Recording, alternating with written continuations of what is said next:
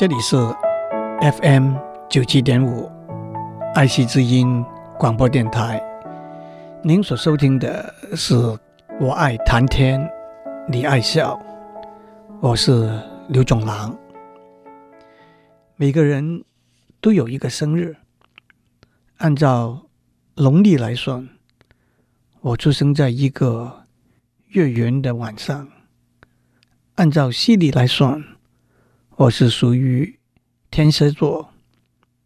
过生日的时候，很多人都会收到生日礼物，举办生日的宴会，也有生日的许愿。对每一个人来说，生日是一年三百多天里头很重要、很特别的一天。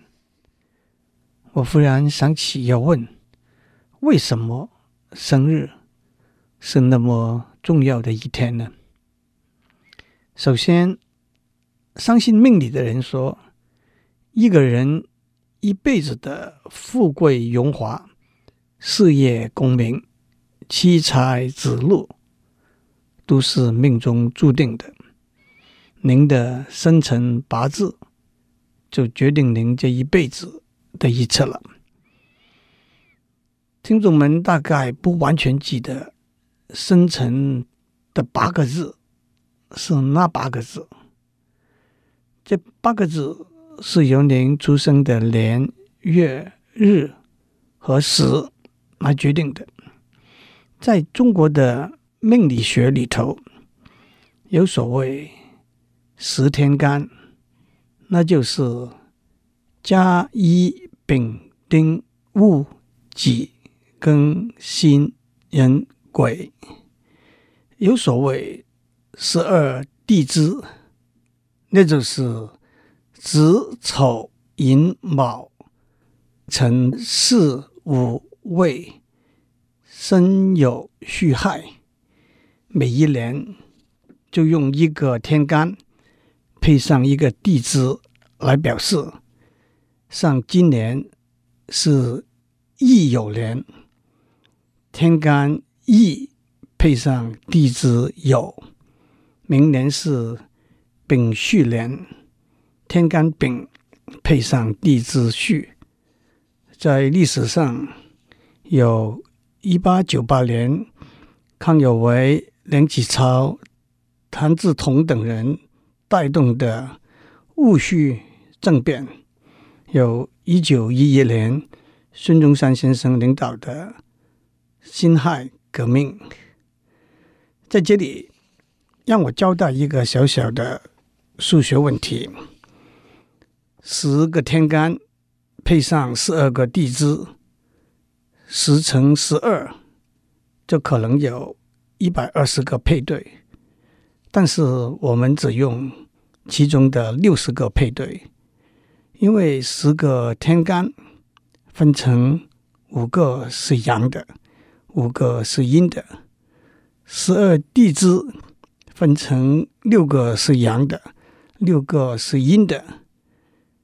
阳的天干配阳的地支。阴的天干配阴的地支，就像甲配子，但是不配丑；乙配丑，但是不配子。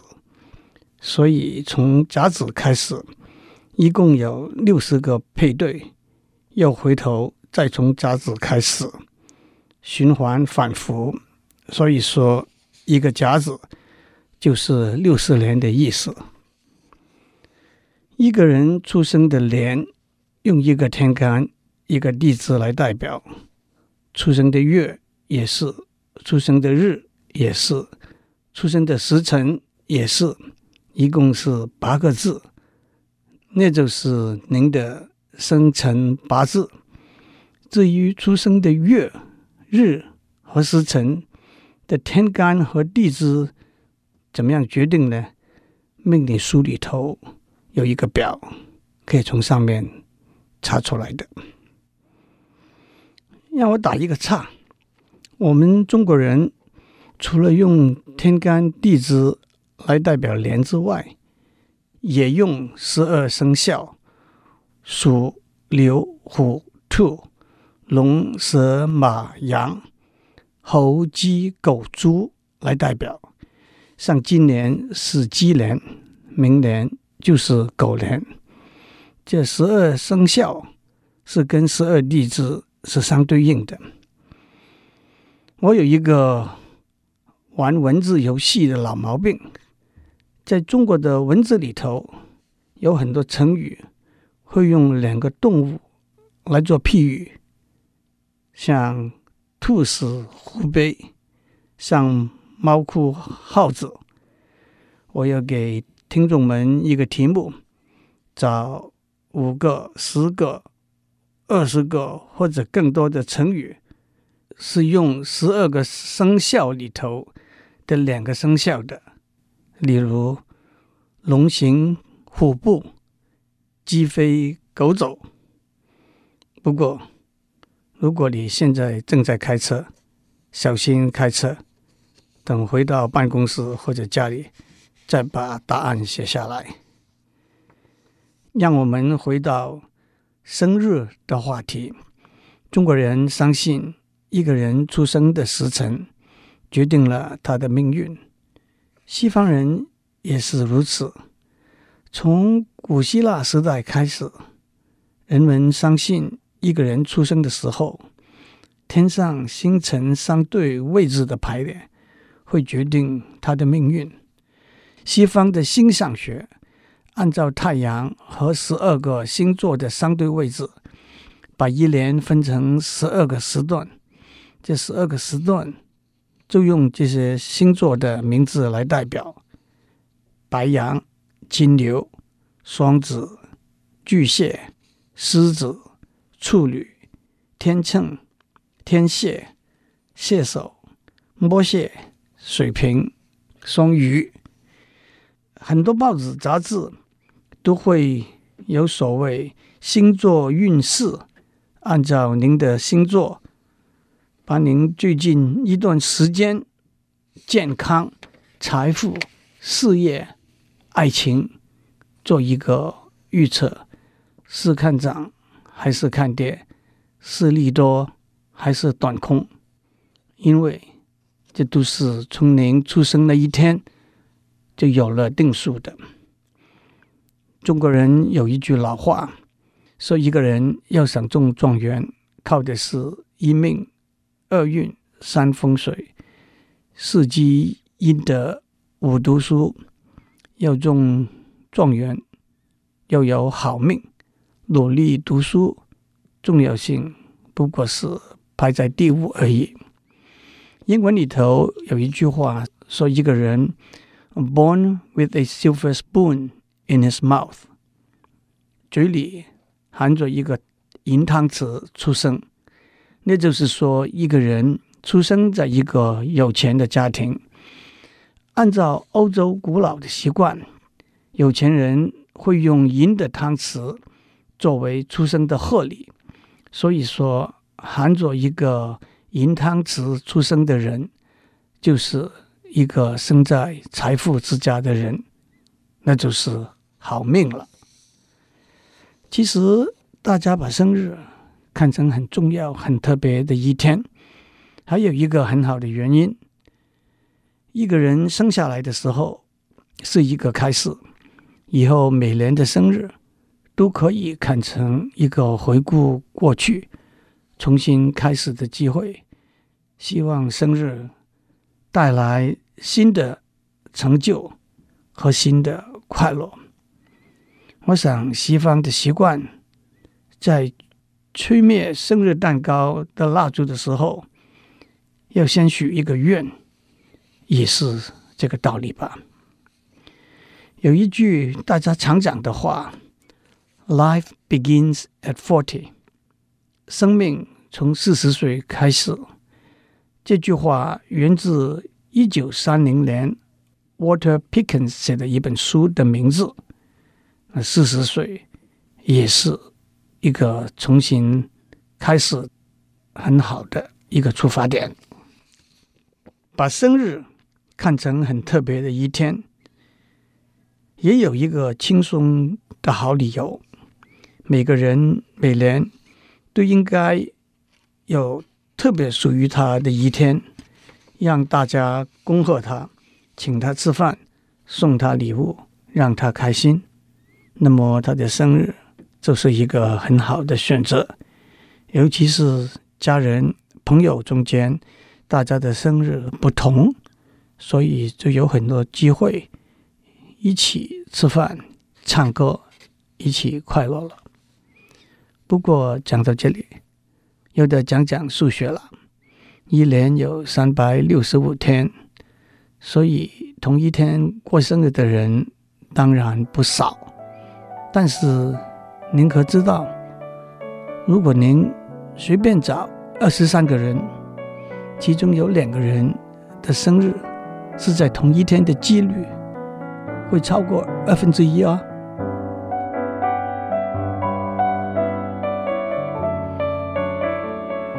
每过一个生日，我们就多长一岁。现在的统计，在医药条件。和生活环境良好的国家里头，包括美国、台湾、日本，每个人的平均寿命已经在七十岁以上了。而且，随着医药的发达和保健的注意，人的平均寿命还是一直增加的。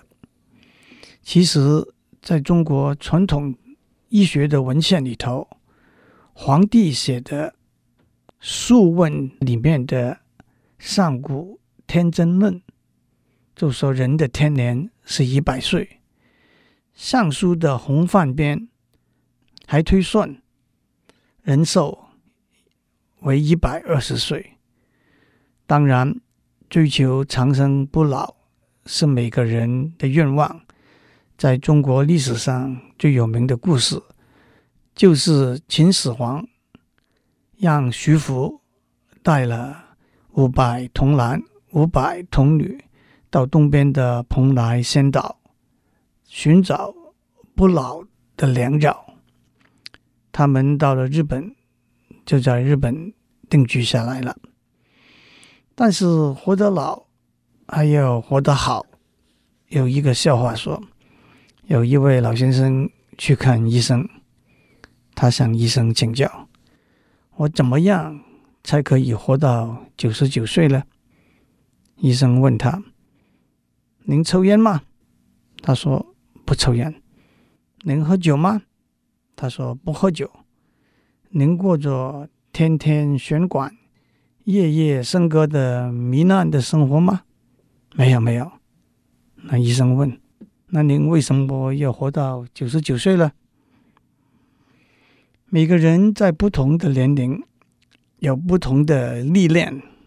孔子说：“吾十五而志于学，三十而立，四十而不惑，五十而知天命，六十而耳顺，七十而从心所欲不逾矩。”十五而志于学，就是说一个人到了十五岁。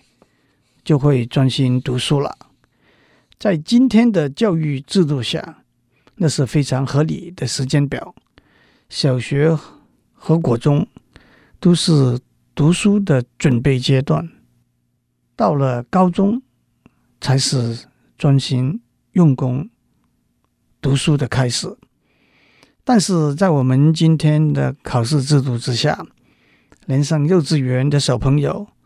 都得补习英文，上才艺班，从国小开始就得为考试拼命，恐怕孔夫子看到也会大叫哀哉哀哉。三十而立，就是说到了三十岁，一个人有了充分的经验和训练，能够知道自己的目标、自己的立场。自己的原则，会坚定的站得稳。延伸来说，立就是顶天立地，利就是己利利人，己大大人。四十而不惑，就是到了四十岁，事理能够通达，没有疑惑，也不容易受到外来的困惑骚扰所影响。我们可以说，三十而立是知道自己的立场和目标，坚定不变；四十而不惑是这些立场和目标不会轻易被外面的因素来迷惑。但是，有了更好的判断的能力，在应该修改变更的时候，也会做适当的调整。古时候也说，四十岁是常适之年，是指一个人到了四十岁，身心都已经相当成熟，可以担任重要的官位了。胡适之先生。在他四十多岁的时候，写了一篇小诗：“偶有几近白发，心情未尽中年。做了过河卒子，唯有拼命向前。”至于韩愈在他的《祭十二郎文》里头说：“行年未四十，而事茫茫，而发长长。”而齿牙动摇，那难免就是未老先衰了。西方的社会有一个习惯，是不要去打听别人的年龄，尤其是女性。所以大家都说，中年女性的年龄永远是三十九岁。五十而知天命，就是到了五十岁，能够明白大环境。能够接受大环境，但是到了五十岁，不一定是对每一件事都是听天由命、消极的接受，也包括在明白了现实的大环境之后，知道有什么是可以改进、变化的空间。六十而耳顺有几个解释。第一，耳顺就是听得懂别人讲话的意思；第二，耳顺就是有耐心的听取别人的意见，而接受别人的意见。古语说“忠言逆耳”，但是到了六十岁的人，有了足够的成熟，忠言就不会逆耳，而是顺耳了。第三，耳顺就是有了足够的成熟。即使是不好听的话、不合理的话，听了进去也不会动怒、不会生气。六十岁也叫做花甲之年，因为上面讲过，天干地支每隔六十年重复一次，从甲子再做一个开始。七十而从心所欲不逾矩，就是说。有了足够的经验和训练的人，他的本能和直觉都会是正确的。也就是说，连想都不要想，就能够做正确的判断和选择。七十岁也叫做古稀之年。杜甫有一首诗，里头有两句：“酒在寻常行处有，人生七十古来稀。”那就是说，喝了酒，欠下酒钱不还，是平常的很的事。但是，能够活到七十岁的人，可就十分稀少了。历史上还有老来子，到了七十岁，还穿上花衣服，像小孩子一样，在堂前蹦蹦跳跳。逗他爸爸妈妈的高兴。至于八十岁呢，在历史上有姜太公八十岁才遇到周文王的故事。姜太公还有用直的钩子来钓鱼的故事，那就是愿者上钩。至于懂得养生的彭祖，号称活到八百岁。是否可靠，那就难说了。讲到这里，大家都记得不惑之年、耳顺之年、花甲之年、古稀之年是什么意思了？请你们猜一猜，想一想。米寿，吃饭的米是几岁？白寿，黑白的白是几岁？茶寿，乌龙茶的茶是几岁？王八寿，王八乌龟的王八是几岁？祝您有个平安的一天，祝今天过生日的人生日快乐。我们下周再见。